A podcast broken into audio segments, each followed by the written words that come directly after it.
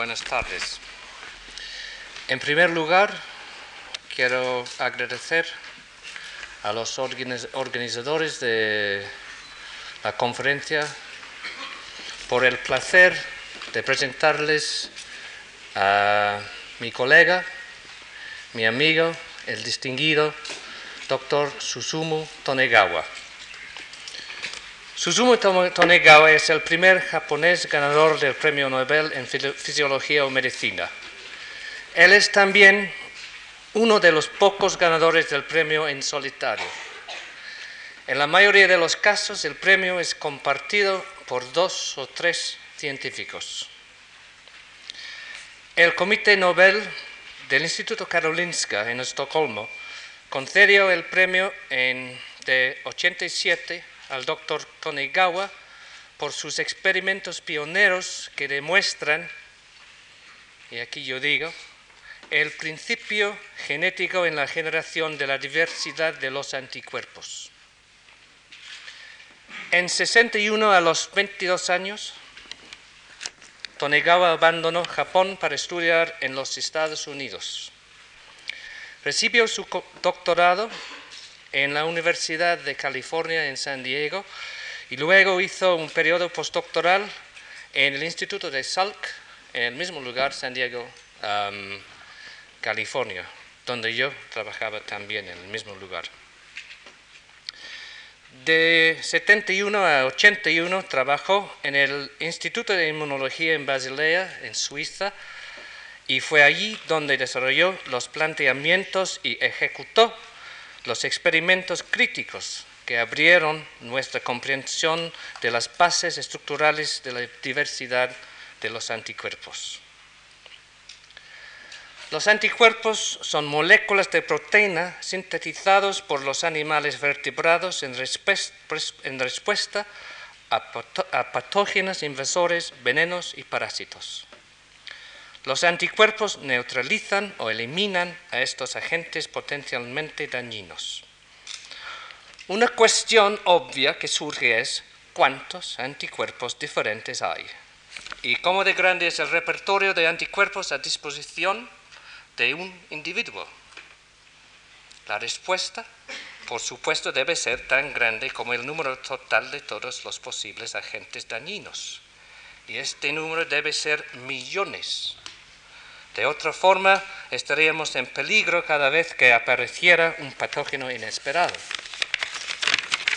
Pues, dado esto, inmediatamente nos surgen dos cuestiones. Primero, el genoma humano contiene menos de un millón de genes.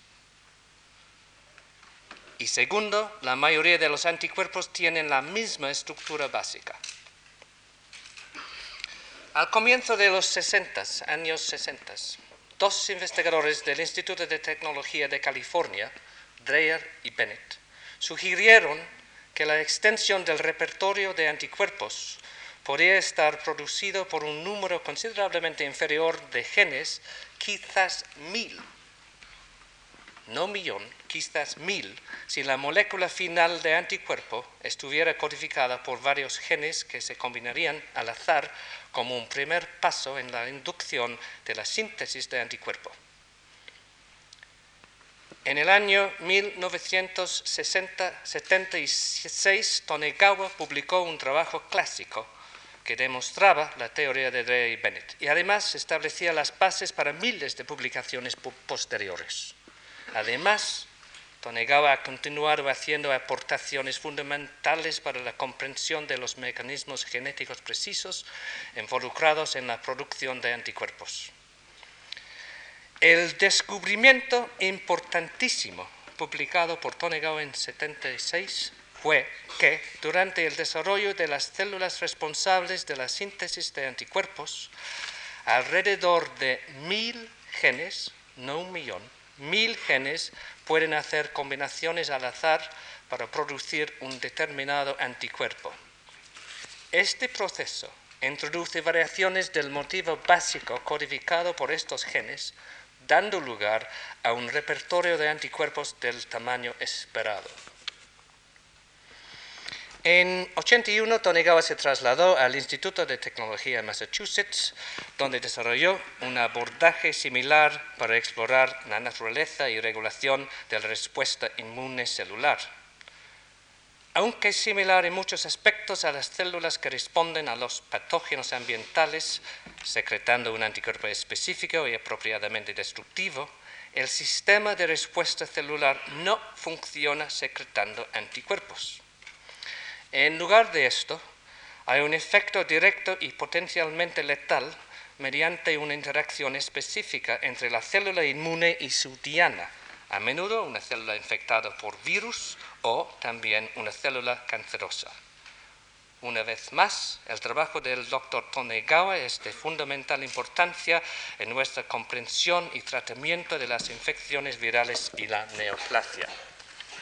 Me da un placer muy grande presentarles entonces al doctor Tonegawa y su charla sobre generación somática de la diversidad inmune.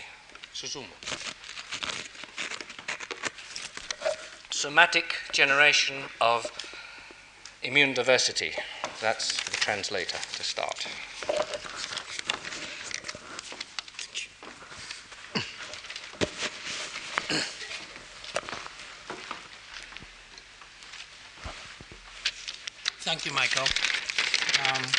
Also want to uh, express my uh, sincere gratitude to uh, Juan March Foundation for this invitation. I always wanted to visit Madrid, but never that was never realized in the past, and uh, finally I'm here. Well, the uh, the subject of the lecture I will give you today is uh, new immunology. now, the um, the immune the the existence of the immune system, which is the body defense mechanism uh, endowed to uh, vertebrates, including uh, mammals, um, you can find the evidence of the people's awareness of the immune system um, many, many years ago.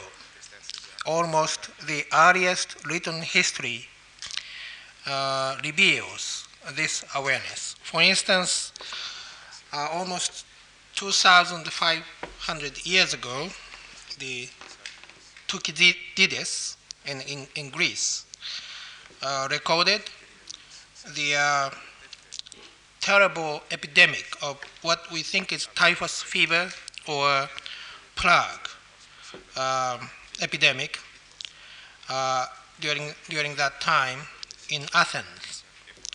And he states that only those few uh, lucky people who had who had been struck by um, uh, by this uh, disease but have recovered by miracle uh, could attend the patients because uh, they were the, they were the only one uh, who would never fall the, to the victim of this particular disease uh, while everybody else uh, was susceptible and the disease were often fatal. Now, this shows what we now know as immunity of the, uh, of the human beings to a specific disease. Now, during the Middle Ages, it was widely known the, those uh, women or young girls who worked as the milkmaids they um, often had very uh, very unique uh, features on complex, uh, complexions features on their face and uh, this is due to uh, what we now call cowpox so uh, the cow carries a certain kind of virus um, which uh, infect uh, these milkmaids, and that causes uh, some skin disease on the skin disease on the face. But this disease itself, cowpox, is not a serious disease. Uh, milkmaids are usually uh, healthy, and uh, they they don't they don't need a very special treatment. What was amazing was that when the what the disease called what we now call smallpox epidemic uh, arises, uh, these milkmaids were immune to smallpox. In other words, they uh, did not become ill, despite the fact uh, very large uh, fraction of the population died because of this epidemic. Now, late 18th century, the uh, now famous uh, Jenners, uh, British the physicians, uh, did uh, an heroic experiment on the basis of these observations. And this is the famous story, probably most of you are aware, that he basically what he did is he injected the, uh, the scraped uh, the uh, skin of the milkmaids to, uh, to his boy, to his small boy. And then uh, uh sometime later, he injected the, uh, the same type of material uh, isolated from the real smallpox patient. And he tried to test whether his boy would die or not. Uh, it's a terrible experiment if you think about now. But at that time, uh, um, the people's fatality was so so high, and uh, he felt obviously the Jenner felt uh, this is worth uh, experimenting. And the result is that uh, the the second injection uh, of the the, the, the scraped uh, material from uh, the real patient made his boy resistant. Uh, no, excuse me, the first injection, first injection made his boy resistant to the, to the second injection. So this is the beginning of the what we now call vaccination therapy. Now, 100 years later, in late uh, 19th century, the uh, Louis Pasteur uh, proved that all of these, most of these uh, epidemic, uh, uh, epidemics is caused by pathogens, by microorganisms.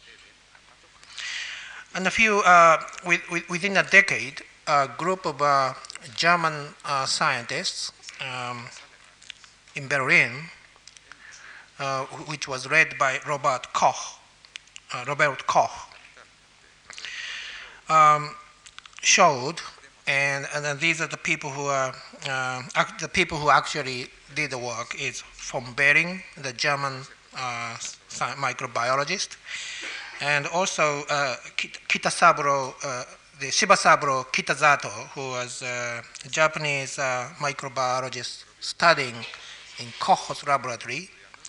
They both together discovered what we call antibodies in other words, some substance, stable substance, present in the serum of uh, the uh, tetanus patient, when uh, that is injected into a normal person, that person becomes resistant to tetanus infection.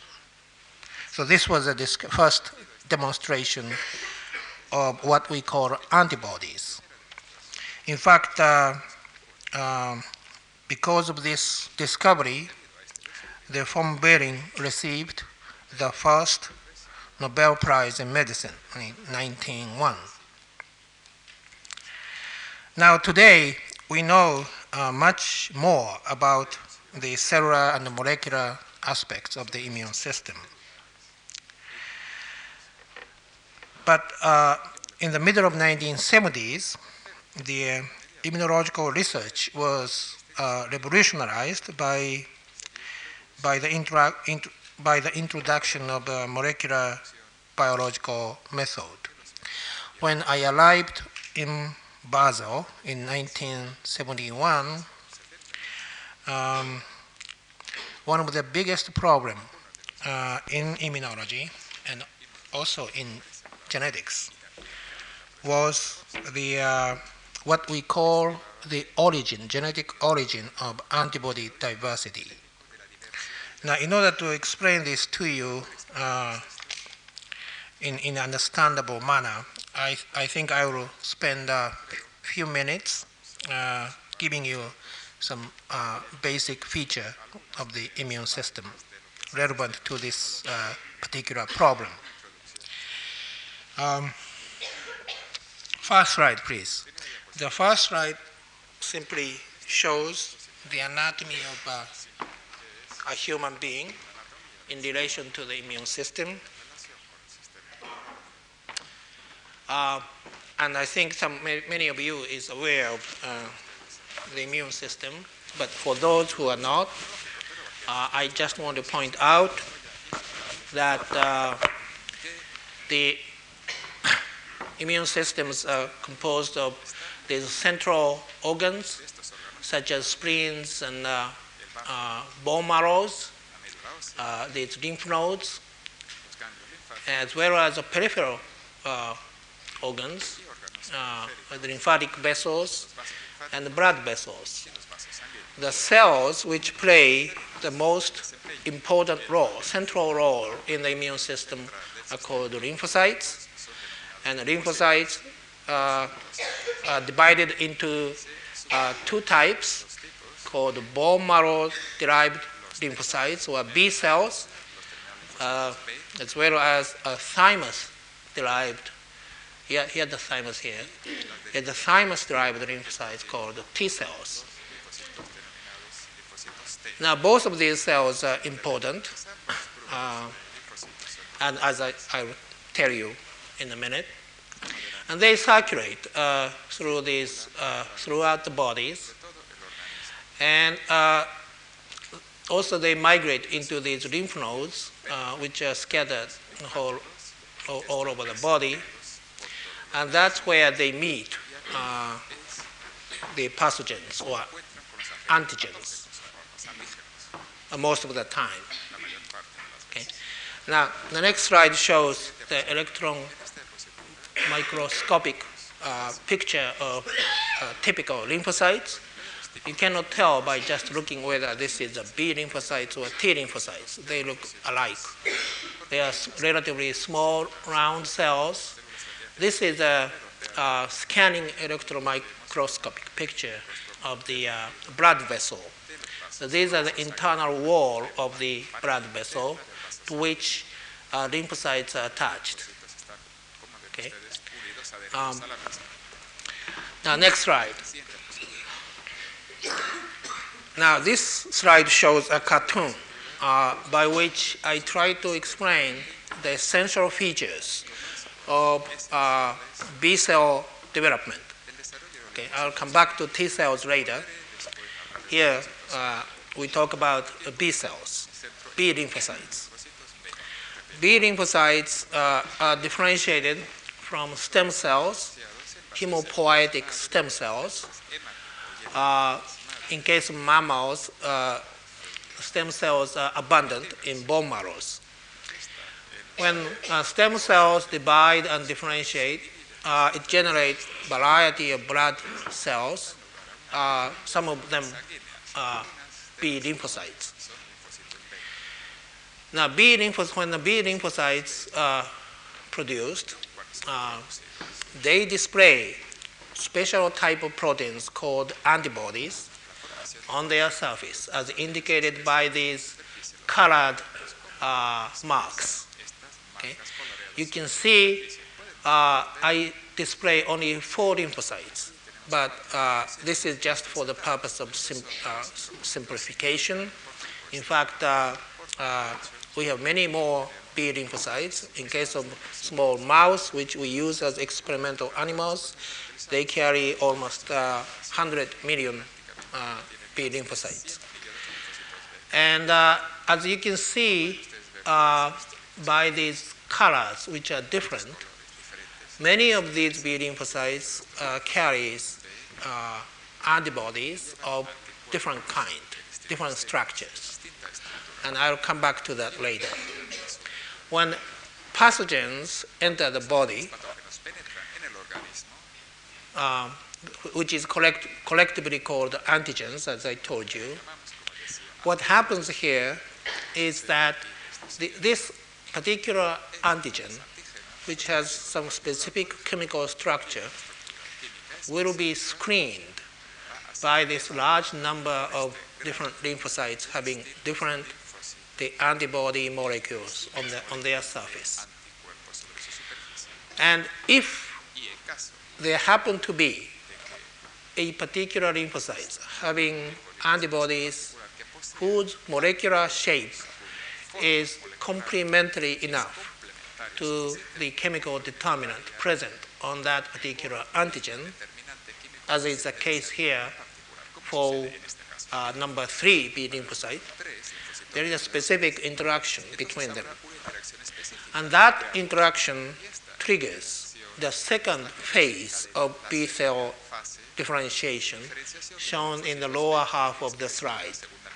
In other words, this interaction triggers specific uh, multiplication and differentiation of that particular uh, B lymphocyte, as shown in here. The end result of that is a generation of what we call plasma cells, uh, which uh, is basically a, a, factory producing a specific antibody molecules and secreting those antibody molecules to uh, outer space. You notice that all antibodies molecules made a, by a particular lymphocyte or plasma cell have, have the same shape. In other words, B cells or plasma cells are monospecific. They can make only one kind of uh, antibody molecules. Now, how does this antibody molecules, how do they look like? They are proteins. And what kind of proteins are they? Next slide shows. Next slide, please. The computer graphic display of, of an antibody, typical antibody molecule. Uh, the antibody molecules has been purified. The, the amino many amino acid sequences of many different antibody molecules have been determined. And in some selected cases, even the three-dimensional structure of, the, of, this, of these molecules uh, have been determined by X-ray crystallography. On the basis of, of those uh, studies, one can draw the three-dimensional structure of a typical antibody molecules. And this is a, one example. Okay. Uh, this is the interpretation of this computer graphic uh, picture. Uh, antibody molecules are composed of uh, two subunits, two polypeptide chains, two, two types of polypeptide chains called heavy chain and light chains. And the typical antibody molecule contains two heavy chains, identical heavy chains, and two identical light chains. They are held together by a variety of bonds, including covalent bonds. Now, what is very special about antibody molecules are that if you look at the amino acid sequences of various different type of antibody molecules, you find that amino acid sequences are very variable in these amino terminal regions of light and heavy chains. And the rest of the light and heavy chains are fairly constant in terms of the amino acid sequences. And therefore, as shown in the next slide, Next slide, please. They are molecules. Now, this is a further simplified display of the antibody molecule, except that molecule is now turned 90 degree to the, to the left. Okay? So that's a heavy chain, and those two are the, these are the light chains. The red areas are the areas where amino acid sequences are extremely variable and therefore are called variable regions. Light chain variable region, heavy chain variable regions. Remember, this VH and that VH are identical in terms of the sequence, in terms of the sequences. And so is v, to a pair of VLs. Now, it turned out that these are the uh, regions which are important in uh, binding to antigens. In fact, when antibody molecules are made by B lymphocytes, not plasma cell, but B lymphocytes, and when that is displayed on the surface of the cells, uh, in fact, the cell membrane is on this side. Okay? So this Y-shaped molecule sticks out uh, from the surface of the cells. Now, how do these variable regions uh, recognize antigenic determinants? The next slide shows a cartoon show, displaying that, explaining that. Here is the antigen, particular hypothetical antigen molecules.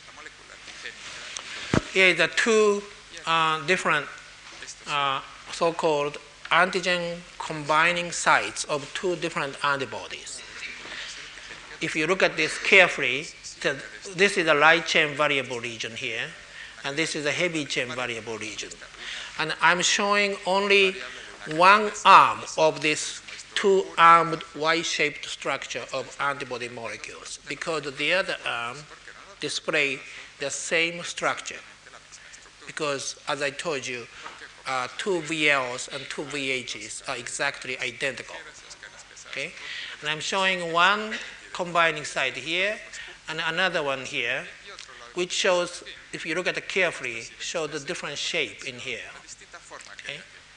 So here you can see the antigen, these particular antigens fit nicely to the to the combining site of this particular antibody. But here, uh, there's some fitting, but not good fitting. Okay? So in this case, the antibody can bind to this particular antigen or antigenic determinant very well with high affinity. In this case, uh, the affinity is very low. Okay? Interaction is not very effective in triggering the next phase of uh, B cell development or, or the, uh, the next phase of antigen uh, destruction. So, uh, as uh, Dr. Parkhouse already told you, uh, since we are exposed to a very large number of different pathogens or the toxic material produced by pathogens. And all of these materials are different chemically. They have different shape, uh, different antigenic shape. So in order to be able to, in order for the body to be able to cope with all this very large number of different antigenic determinants, the body must have ability to produce very large number of uh, different kind of antibody molecules. So how many different antibody molecules uh, do we have to make in order to be able to survive this hostile environment of pathogens? One cannot really tell you exactly how many, but the variety of studies suggest this number is extremely high. Uh, Dr. Parkhouse said millions. Uh, I would say that's a minimum number, maybe uh, tens of millions, hundreds of millions, as a matter of fact. So uh, we should be able to have uh, have the capacity to synthesize really large number of different kind of antibody molecules, at least different in the variable region structures. Now, uh, in order, I told you the antibodies are proteins, and uh, our bodies are made up uh, with very large number of different kind of proteins. Antibodies are just a, just a subfraction of the proteins that uh, constitute our body. Uh, although antibodies uh, molecules are common as, as antibody molecules compared to other type of proteins, they are proteins and therefore they require genes. In other words, structure of protein, molecular biology, uh, modern biology tells us that all proteins requires genes uh, which will determine the amino acid sequences of that particular protein. Next slide uh, may not be necessary for this audience, but uh, I just want to remind you that uh, protein shape is determined by amino acid sequence. Uh, that sequence is determined by the nucleotide sequence of the so-called messenger RNA, the modern uh, biology tells us most eukaryotic messenger RNA actually is derived from what we call pre-messenger RNA after splicing uh, and editing of, the, of this RNA. And here the typical gene composed of exons and introns uh, and the promoter for transcription. Okay. So in order to make uh, different the proteins of different shape or, or antibodies of different combining sites, one would need different genes. So if we have to make, let's say, 100 million different antibody molecules, uh, superficially we would need uh, that many genes. Now, in fact, since uh, the antibody molecule is made up of two types of chains, and if these chains can mix in different combinations, actual number of genes required will be, uh, will be much less. Despite that, the number of genes required seems to be very large. Now, in fact, uh, modern biology also tells us, despite the fact that we have much more DNA than uh, than uh, than the genes uh, we have. The number of total genes the vertebrates, or I shouldn't say vertebrate, the mammals have is no more than 100,000. Okay? We have at least 10 times more DNA, but more over 90% of the DNA we have are not used to, for making proteins.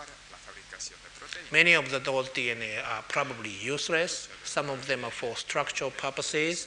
Some contain promoters and other elements which are necessary for the controlling the expression of the genes, but they are not part of the genes. So 100,000 genes uh, we have, what we inherit from our parents, and we have to make uh, uh, 100 millions or even more pr proteins uh, just for the purpose of the immune system. So question is how can one do that? And that was a problem that existed, remained unresolved when I arrived Basel in 1971. Many people tried to uh, try to resolve these problems, but uh, it was not really possible because there was no, uh, no uh, method really to study the mammalian, specific mammalian gene until early 70s. And I was fortunate enough to enter into this field in uh, early 70s because that was exactly the time when uh, restriction enzyme, recombinant DNA, this modern uh, molecular biological uh, tech- technology was just becoming available for scientists. And I felt uh, there is a great opportunity as, as someone being trained as a molecular biologist, uh, I felt that there is a great opportunity to analyze this, one of the central problems in immunology that had been unresolved for several decades. And that's exactly what we did. And I will not tell you all details of how the experiments were carried out uh, because we simply don't have enough time. I will just tell you the highlight of uh, what we discovered. And next slide shows. Uh, okay, uh, this is a very cartoon showing a very simple principle. That is, uh, just to tell you that what people, biologists, thought at that time. Okay? Biologists accepted as a dogma at that time. That is, when, uh, as, as you know, the, we, our body is made up of very, very large number of cells. And uh, they, all these, many of these cells look different in shape, uh, in appearance, and they do different things. However, it was thought that the genes, set of genes contained in each of these different type of cells are in fact identical. And this is because when the cell divide to two daughter cells, the genetic material contained in the, the parent cell uh, is multiplied in, into exactly the same two, two set of copies, two copies. And one copy is inherited by one of the two daughters, and the other copy is inherited by the other daughters. Since the uh, development of multicellular organisms like ourselves uh, is a consequence of the repeated uh, division of, of this type, it was widely accepted that uh, all type of cells we have uh, in fact carry exactly same uh, DNA molecules, having the exactly same set of genes, not only in the gene sequences, but also in the sequence of the organization of the genes in the chromosome, in the DNA.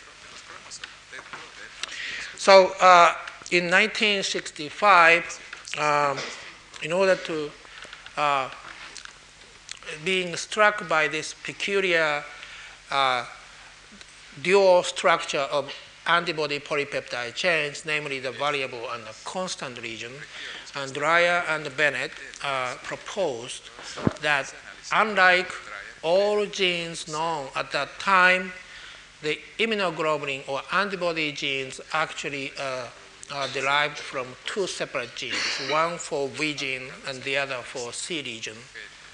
And some way during the development of lymphocytes, these two genes are combined and uh, form a complete antibody genes. Now this suddenly saves the necessity to repeat uh, many different constant region genes. But that by itself did not resolve, this idea itself did not resolve the uh, mystery of uh, these gene numbers because Dreyer and Bennett in fact postulated as many V genes as antibody that can be made by that organism. Okay. So if you want to have uh, 100 million antibodies, uh, this model predicted 100 million V genes. Now, we had opportunity to analyze the specific antibody genes by restriction enzymes, and we also had opportunity to isolate specific antibody genes before and after postulated DNA rearrangement. And we also had the opportunity to determine the fine sequence structure of these antibody genes. And on the basis of these results, we found that Dreyer and Bennett is, was correct in one sense, but not in another. And this discovery led to the resolution of this long-held mystery. And let me tell you uh, what this resu- resolution was. Next slide. Okay, this is a typical, uh, this is a cartoon showing a typical so-called rearrangement of antibody genes.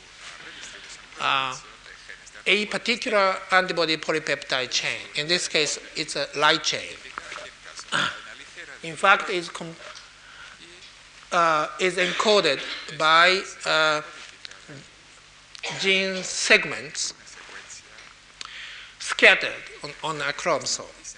And this is the way the uh, genetic information for that particular antibody polypep- polypeptide chain is inherited from your parents. So the so-called the variable regions, the region which is important in determining the combining site of the particular antibody molecule, uh, is encoded by two separate gene segments, which we referred to V segment and the J segment. You notice this double thrush here. This indicates the distance between this segment and that segment uh, is much uh, larger than the size of the gene segments. Even today, we don't know exactly how far they are. Uh, it's, it's quite far away, although they, these two segments are on the same chromosome. Uh, about 1,250 base pairs downstream of this J segment, we found a DNA sequence which can code for the entire constant region. Now, if you look at the plasma cell, remember plasma cells have ability to make antibodies. Okay? So it must have completed uh, the immunoglobulin genes for A light chain and for a heavy chain. If you look at that cell and uh, examine uh, the light chain gene which is being expressed, we found that this V segment and the J segment are fused like this. And the DNA between them, long piece of DNA between them, is deleted from the cells, is lost from the cells. So the organization, as far as immunoglobulin gene is concerned, the organization of DNA sequences are not the same in embryonic cells, which do not make antibodies, and, uh, and the plasma cells, which makes antibodies. So this was against the dogma we had in terms of gen- genome constancy of the, uh, during development, in specifically in B cell development. They are in this particular region of the chromosome, there is a reorganization of the DNA such that the uh, immunoglobulin gene is, is, is created, complete immunoglobulin gene is created from pieces of the gene segments that eh, are scattered on the chromosome. Now, next slide shows, probably shows how this assembled gene is expressed. Remember, this is the state in the germline genome or embryonic genome. This is the way gene information is genetic information is inherited, and during the life cycle, life of individual organism, specifically in the development of B lymphocytes, V and J segments are joined with concomitant loss of the DNA between them, and this DNA is now transcribed into a pre-messenger RNA. I described pre-messenger RNA before, which still contain intronic sequences. And now this pre-RNA is edited to re- by process called RNA splicing. and uh, non-coding intronic sequence is removed, and the messenger RNA is generated. This messenger RNA uh, is translated into a polypeptide chain, uh, and that polypeptide chain is finally edited to remove uh, some, uh, in this particular case, what we call signal peptide at the five time, five, the amino terminal end.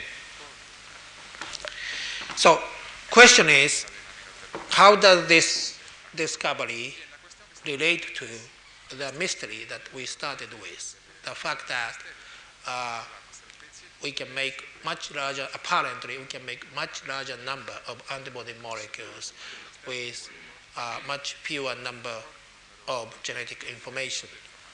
Well, that uh, relevance of this discovery to that question will become more evident if we look at uh, other antibody gene systems. Next slide shows the uh, situation in the heavy chains genes.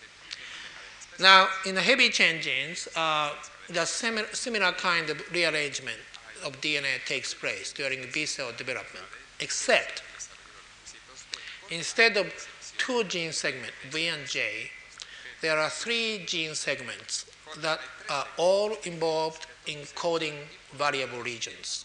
And they are called V, D, and J. Okay? C region is separate, and I'm not concerned with that because the C region gene has no direct relevance in generating diversity. Now, another important feature is that the, our lymphocytes carry not just one copy of V gene segment and one copy of D gene segment and one copy of J gene segments. Instead, they carry, in this case, in case of mouse, uh, about 300 uh, V gene segments. And those gene segments are different from each other, as indicated by these different patterns, which you may not be able to see very well. But they are different from each other. They are similar but different. Uh, there are about 20 D segments are known, and they are also different from each other. Okay? And there are, uh, in fact, four, uh, five, but one is not defective. So the four J segments are known. So all of these segments are scattered on a, on a chromosome called chromosome 12 uh, with some spacer sequence in between but when the cell develop, stem cell develop to B cells, uh, there is a there is assembly process on the DNA. And as a result of that, in each uh, B cells, one of these V segments and one of the multiple D and one multiple J segments are selected and joined, as shown in here. So in this particular case, uh, uh, for instance, this V and uh, that D and this J join to generate this guy. And you can make all different combinations. Okay. So you have a large number of B lymphocytes, as I told you. And each of the, most, most, mo, almost always, the, each of these lymphocytes carries assembled, completed heavy chain genes, uh, which are generated uh, by combination of different VDJ segments. Now, how many different combinations can we make? Well, here's a little calculation here. If you have 300 V gene segments and 20 D gene segments and 5 J gene segments, you can multiply these numbers and you can come up with 24,000 different, uh, different heavy chain variable regions. Next slide, I think, shows the. Uh, okay, this slide simply shows the uh, computer graphic display of the uh, V, v, v light chain and V heavy chain combination, so-called combining, containing the antigen combining site. Now you are looking the combining site from top to the bottom. And uh, this uh, colored area, this is, a, this is the light chain, and this is the heavy chain variable regions. And these colored areas indicate the regions which are encoded by different part of the uh, gene segments. This is the D-coded region. Uh, I think this is a V-coded regions, and these yellow ones are J-coded regions. You can see the, uh, these regions are all uh, facing toward you. That means that they face the antigens when this molecule binds to antigen. So the combina- different combination of VDJ can uh, you can tell that uh, uh, different combination of VDJ are important in shaping the combining site of this molecule. Now, next slide shows this calculation that I was trying to explain to you. So, in case of heavy chain, I already went through the 300V, 20D, and 4J can generate about 24,000 different VDJ combinations. In case of light chain, um, typical light chains in mouse, which is called the kappa chain, contains about 300 V and 4J, no D. So you multiply this and you get 1200. The heavy chain and light chain can combine in different combinations. Okay? So the, if you multiply those two, you can get 30 million different combining sites. Not all of them probably is effective combining site, particularly uh, for instance, not all heavy chain and light chain will combine effectively, and therefore this is the maximum number. So starting with, this is the 630 is the sum of these gene segments, which you inherit from your parents, from one, one of your parents, okay, which is 630. So starting with the 630 gene segment, segments, which you inherited, you can generate up to 30 million different antibody molecules or 30, 30 million different variable regions. So that's an enormous expansion of diversity which you generate uh, during the lifetime of yourself. So this is a trick, uh, major uh, trick that we use to uh, cope with extremely large number or large diversity of uh, pathogens or antigens. There are additional mechanisms which I will not go into because, because of the lack of time. Turn, but I can just briefly tell you that it turned out that in addition to this, the rearrangement of blocks of uh, genes, blocks of the gene, uh, gene fragment, it turned out the immune system have ability to uh, generate uh, mutants uh, at very high frequency for, for antibody genes. And we do not know the biochemistry of this. Uh, we do not know the precise mechanism by which this mutation is introduced specifically in antibody genes. But we know that exists. Okay? Combining this called somatic mutation, mutation that takes place specifically in antibody genes during the lifetime of, of individual organism, combining that with this somatic rearrangement of inherited gene segments, uh, we, can, we can produce a staggering number of different antibody genes. Okay? So uh, you can understand why we can respond uh, immunologically even to those molecules, those antigens, which did not exist on this earth uh, until until uh, particular time. And this is this phenomena was observed before.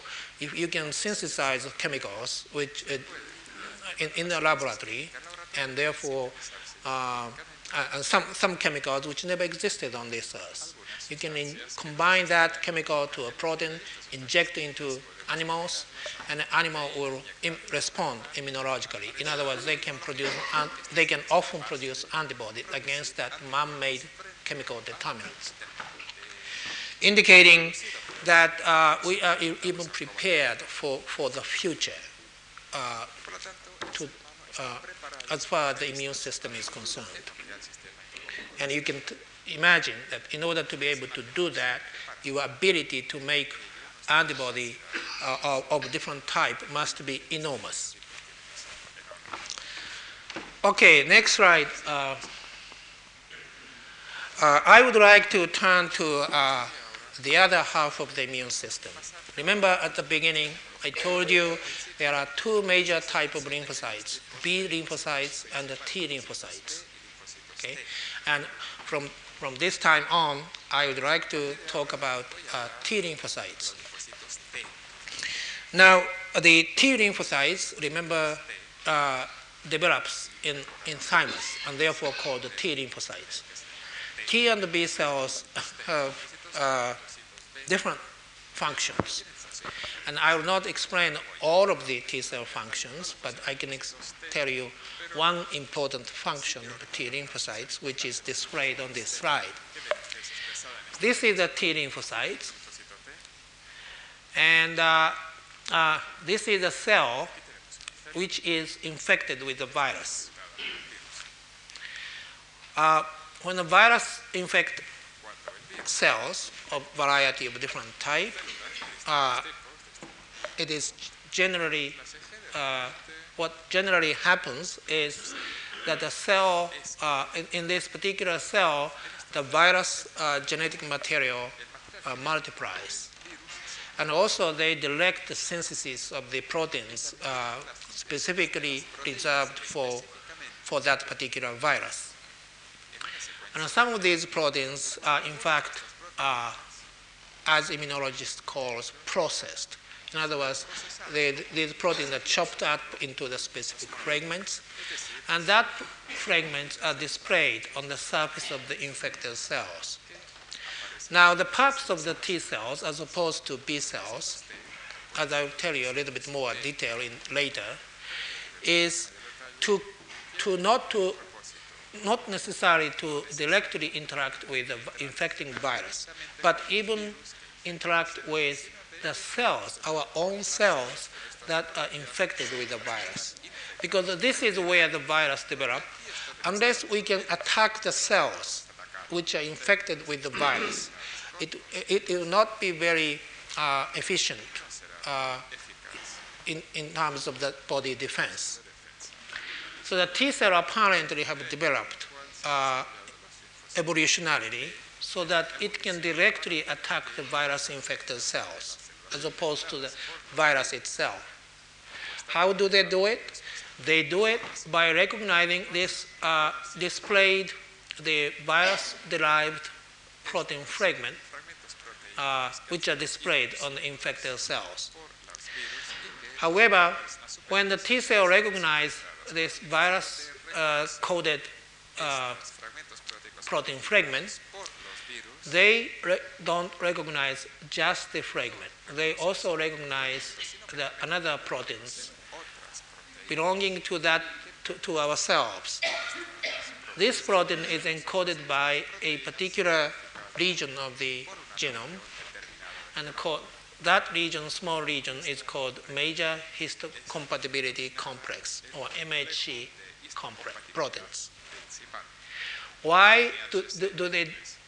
Why this recognition is so complicated? Why can T cell can't T cell recognize this fragment directly? Well, maybe they can, but it turned out this way of recognition is much more efficient for T cells because this protein gives T cell, tells T cell that you, that you are attacking surface of cells rather than the virus protein itself. In other words, unless uh, T cell know that it is attacking the surface of the cell, uh, T cell will interact with virus itself, and since there are so many virus particles around, uh, T cell will be, will be prevented from attacking virus infected cells because the T cell will be covered by the virus. So in order to, in order to be able to ignore virus antigenic determinant and specifically uh, attack the virus infected cells, apparently evolution uh, made use of this uh, rather complicated scheme for the recognition. In other words, MHC molecule is a land, sort of landmark to tell T cell that they are attacking cell surface cells. In any case, in order to do, uh, the, in order for T cell to be able to recognize virus-infected cells, you can imagine that the T cell would require some kind of specific proteins uh, displayed on the surface, which is indicated by this symbol here. And this is commonly called the T cell receptor or antigen receptor of T cells. TCR is a T cell receptor. Now, the structure of this T cell uh, was uh, very elusive for many years. It was not known. But from this requirement, biological requirement, you can already tell that this T cell receptor molecule must have a structural diversity, uh, just like antibody molecules uh, require structural diversity, because they have to cope with all different kind of uh, viral antigens. And there are a variety of different viruses to which we are, we are susceptible to. Now, next slide shows the, uh, the T cells attacking uh, the, these virus-infected cells. These are electron microscopic pictures taken at MIT some years ago by Frank Solomon. So this is a CTL, cytotoxic T cells. This is, uh, and this is the virus-infected cells here, and the T cell uh, binds to it, and uh, uh, through a very specific process, which is not completely understood even today, it can uh, punch a hole on the, surf- on the surface of these cells and, uh, and kill that cells. Next slide. Okay, this slide shows again uh, what I already told you more or less. So the T cells, uh, using this T cell receptor, they are recognize the virus infected cell, which is sometimes called antigen presenting cells, because this cell is uh, another way of looking at this virus infected cell is the cells which are presenting antigens to T cells. And that is done through these MHC molecules present on the antigen presenting cells or infected cells. In case of B cells, the antibody can be on the surface, as shown in here, uh, but it directly binds to antigens. Antibody can be also freely circulating molecules as they are released from plasma cells. In both of these cases, the antibody can bind to antigens directly. But in this case, T cell recognize antigen as well as some determinant on MHC molecules. Next slide. So now how does this MHC molecule look like? Well, fortunately, uh, just very recently, last year in fact, the group of people at Harvard led by uh, Don Wiley and Jack Strominger, succeeded in purifying a particular MHC molecule and uh, crystallizing it and det- they analyzing, determining their three-dimensional structure with X-ray crystallography. And it's a very beautiful study, and I want to show you some uh, computer graphic display of, of, of MHC, a particular MHC molecule. This is MHC molecule. Uh, you see that they are cleft here. And uh, this is the area where the, this processed antigen, or peptide, apparently uh, bind and present it to T cells. So T cell will recognize this molecule from top to down. And uh, this molecule is anchored on the surface of the infected cells surface will be in this area. Okay? So next slide shows the uh, top to the bottom view of the top to the bottom view of a particular MHC molecule. Um, so you can see the group group here. Uh, the next slide shows that peptide is stuck on this group and T cell receptor will see this complex uh, from top to the bottom, toward, toward the screen. Now, the next slide. Now, this is a two-dimensional uh, display of one of the earliest uh, the, the T cell receptors discovered. It turned out the T cell receptor is composed of alpha and beta subunit, two chains again. But instead of two types of chain, alpha and beta, but instead of four chain structure of antibody molecules, uh, the receptor apparently is composed of only uh, one chain of each type. So it's a hetero, it's called a heterodimer. uh, this picture was made by labeling T cells with iodine, T cell surface with iodine, which will bind to a cell surface proteins, uh, breaking up the cells and uh, precipitating T cell receptor with a specific antibody, which is directed against the T cell receptor, and uh, analyzing that uh, precipitate by two dimensional electrophoretic procedures. However, this kind of biochemical or immunochemical analysis did not lead to the complete uh, elucidation of the T cell receptors. The receptors, T cell receptors are, are present only as receptors. They are not secreted from the cell in large amount, and therefore it's very difficult to purify in quantity. So uh, the, uh, when I arrived, uh, I moved to MIT in 1981. One of the biggest questions in immunology was the uh, was to understand the uh, structure of T cell receptors. And you, you, can imagine the importance of this molecule because, after all, uh, T cell uh, recognize the target antigens and MHC through this molecule. Okay, so uh, we decided as a molecular biologist to um, use molecular biological approaches to clone the T cell genes coding for these receptors without really knowing all detailed structure of these proteins. And that was a difficult task and took many years of uh, uh, trial and error, trial and failures.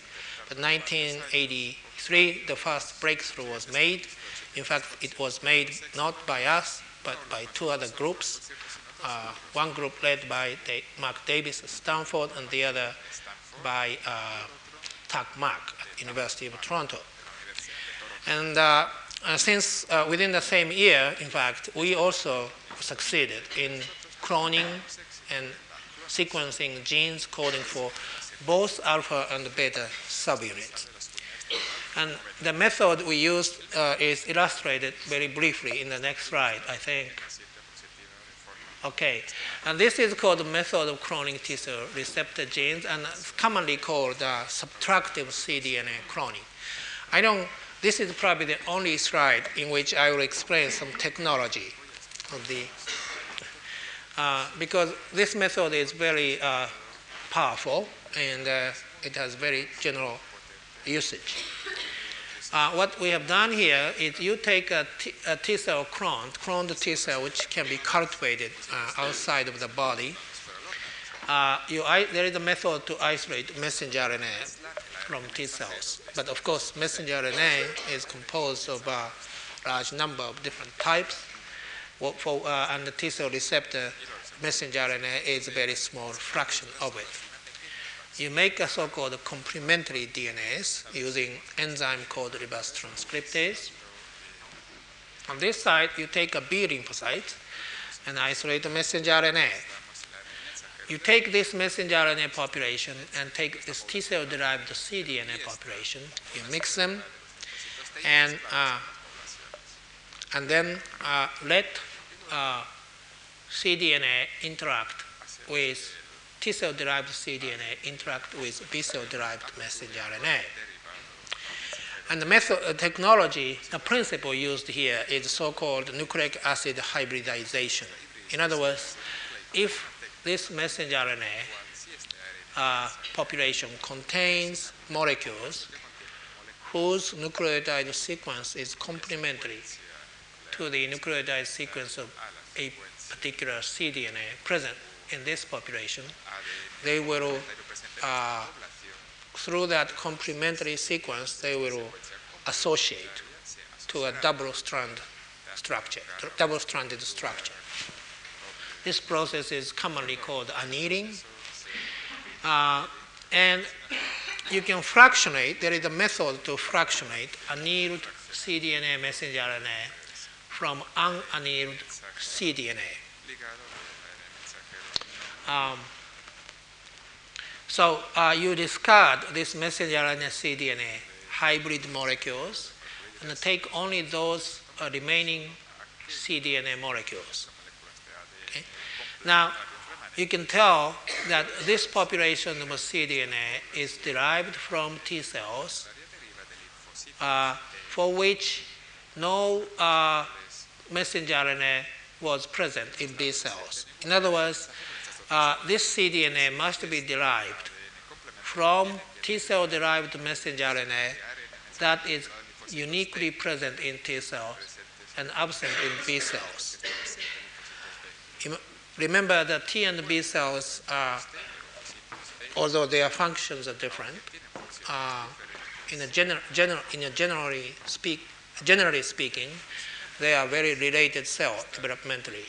And therefore, most of the genes expressed in these two type of lymphocytes are the, are the same. There are probably 10 or maybe 50 different genes which are uniquely expressed in T cells and, and, and vice versa. And our hope was that the genes coding for T cell receptor would not be uh, transcribed into RNA in B cells, but uh, transcribed, of course, in T cells. And therefore, uh, by going through this procedure, you can enrich the cDNA coding for the uh, T cell receptors. You can make so-called cDNA library from this and try to identify the T cell receptor genes from that library. The second trick we used in order to identify uh, specifically the cDNA clones coding for T cell receptor is that since the T cell receptor is structurally diverse, apparently as diverse as B cell receptor or antibodies, and therefore their genes will probably undergo uh, rearrangement, type of rearrangement that uh, B cell receptor genes uh, was shown to be undergo, under, shown to undergo. So this strategy, uh, luckily enough, worked, so that we could come up with the T cell receptor genes. The next slide shows that the uh, nucleotide sequence of a particular uh, cDNA clones coding for, uh, in fact, this one is the beta subunit of the T cell receptor. This sequence itself is not very important.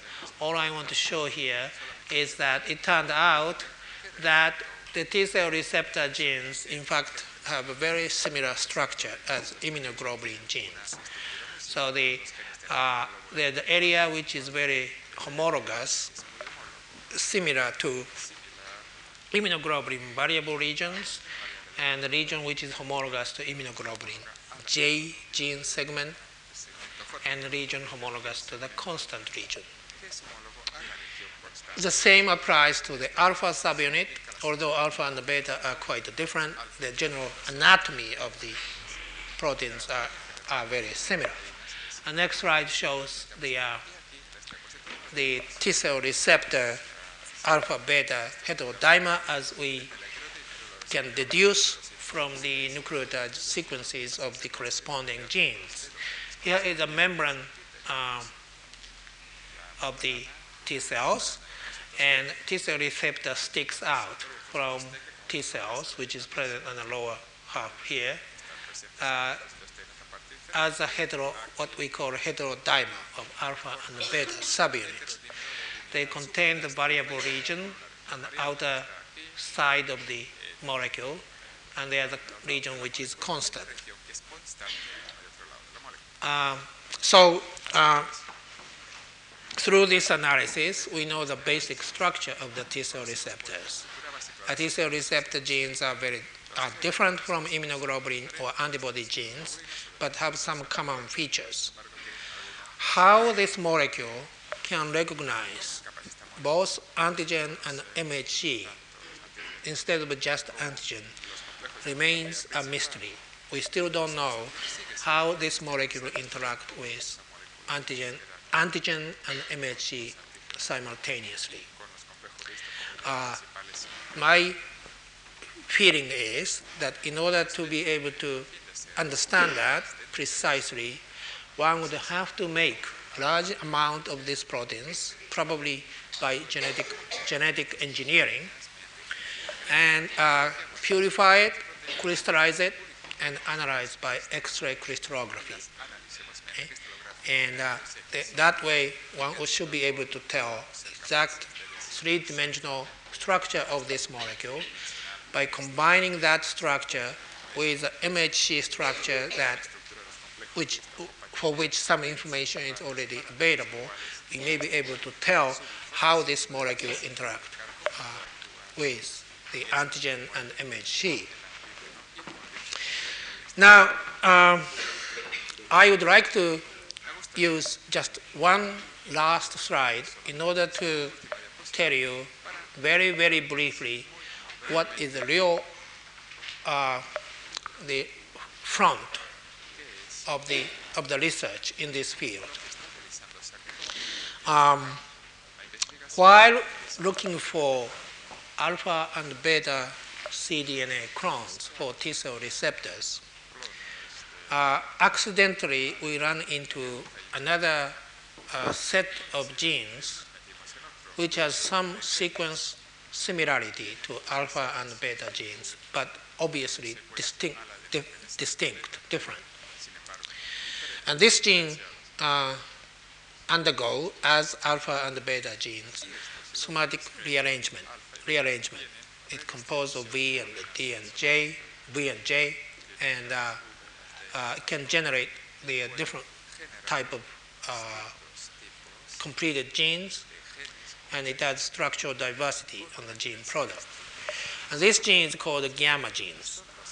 And nothing was known about the gamma protein at the time when the gene was isolated.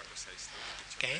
So here the situation is extremely, uh, it, completely opposite. In other words, in case of conventional, well, let, let's go back to the antibody genes. In case of antibody, lots were known about antibody molecules. Okay? Then there was a, this problem of genetic problems. And therefore, we went into isolating genes and resolved the problem. Now, in case of T cell receptor, alpha beta T cell receptor problem, we knew a little bit about little bit about the gene product. We knew the subunit structure. We knew that protein has structural diversity and so on, but we did not know the detail of the gene product.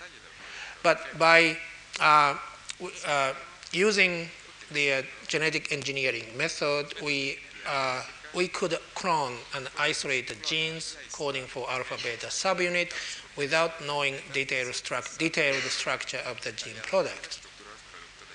Now, in this last case of gamma gene, we knew nothing about proteins.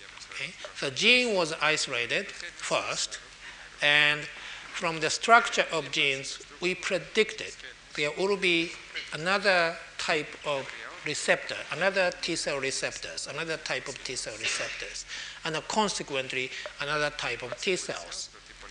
And it turned out this is correct. And uh, I, can, I will not tell you all details, but it turned out that there is another uh, completely new type of T cells uh, that immunologists were unaware of, or not uh, immunologists were not aware of until just about a year ago. And this T cell This type of T cells also have a T cell receptor, but are, these T cell receptors are different from these guys, uh, although there, there is some structural similarity. And the last slide shows uh, uh, just this new receptor called gamma delta. In other words, this gamma gene uh, product pair with uh, the fourth gene product called delta. Uh, and, uh, and, other, and, and this type of receptor, as you can see, have some growth similar growth stru- structural similarity to alpha beta receptors. But the cells which bear, display this uh, gamma delta receptor apparently is different from the cell displaying this kind of receptor. I told you that the function of this uh, alpha beta bearing T cells are uh, thought to be thought to have evolved to attack the, uh, for instance, virus infected cells. These T cells are present uh, in, uh, in usual lymphatic organs uh, such as spleen and lymph node. these T cells turn out to be present very little in these conventional uh, organs, lymphatic organs. But uh, they are present uh, in the area uh, which compose the uh, inner layer of skins, okay, or under the skins. Um, it's epidermal. It's called epidermis, epidermal layers. We also found recently that these T cells, gamma delta T cells, are present on the internal surface of, of, of intestines. Now, if you think about our body, if in fact our body is, is a tube, okay? So the outside surface and inside internal surface, and uh, there, there, are, there are organs between, between those two surfaces. And gamma alpha beta T cells uh, protect uh, these, these internal, the, the region which are uh, sandwiched by outer layer and, and internal layers. And it turned out these gamma delta T cells are, are not abundant in these regions, but are present on the surface, both outer and inner surface, surfaces. Now, we scientists, including ourselves, still do not know what these T cells do except that we know they are present there. Okay?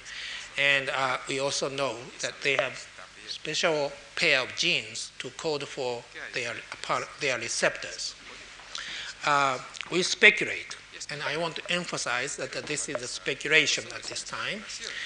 We, we speculate that this second type of T cells, having second type of T cell receptor, have evolved in order to protect us specifically against their infection on the surface of our body. And uh, if you think about it, in fact, all most infections occur uh, through that part of the body, go through the surface of outer surface or internal surface of the body. So it is not. It may be reasonable to uh, for us to have uh, very specialized T cells, uh, which would protect us against this, uh, protect this very vulnerable, the part of our body which are extremely vulnerable to infections. Um, so uh, we are trying to uh, understand uh, what these new type of T cells do, and there may be a very interesting development in that area in that research. So I would like to just summarize what I told you. Um, th- through the uh, development of modern molecular biological technologies, um, we could solve one of the central problems in immunology, namely uh, the problem of the genetic origin of antibody diversity. And it turned out, uh, on the contrary to, to the dogma held by biologists. In case of the antibody genes, and subsequently extended to a T cell receptor genes, their DNA, mo- DNA uh, undergo a specific uh, rearrangement during the life of individual organism. And this rearrangement uh, lead to generation of uh, very large number of antibody and T cell receptor genes using very limited genetic information that you inherit from your parents. Um, the structure of T cell receptors, at least on the primary sequence level, have been resolved by cloning and sequencing of T cell receptor genes. And that study, in fact, led to the discovery of, the, of a new uh, type of uh, T cells and uh, uh, new uh, kind of, probably new kind of immune system. Thank you very much.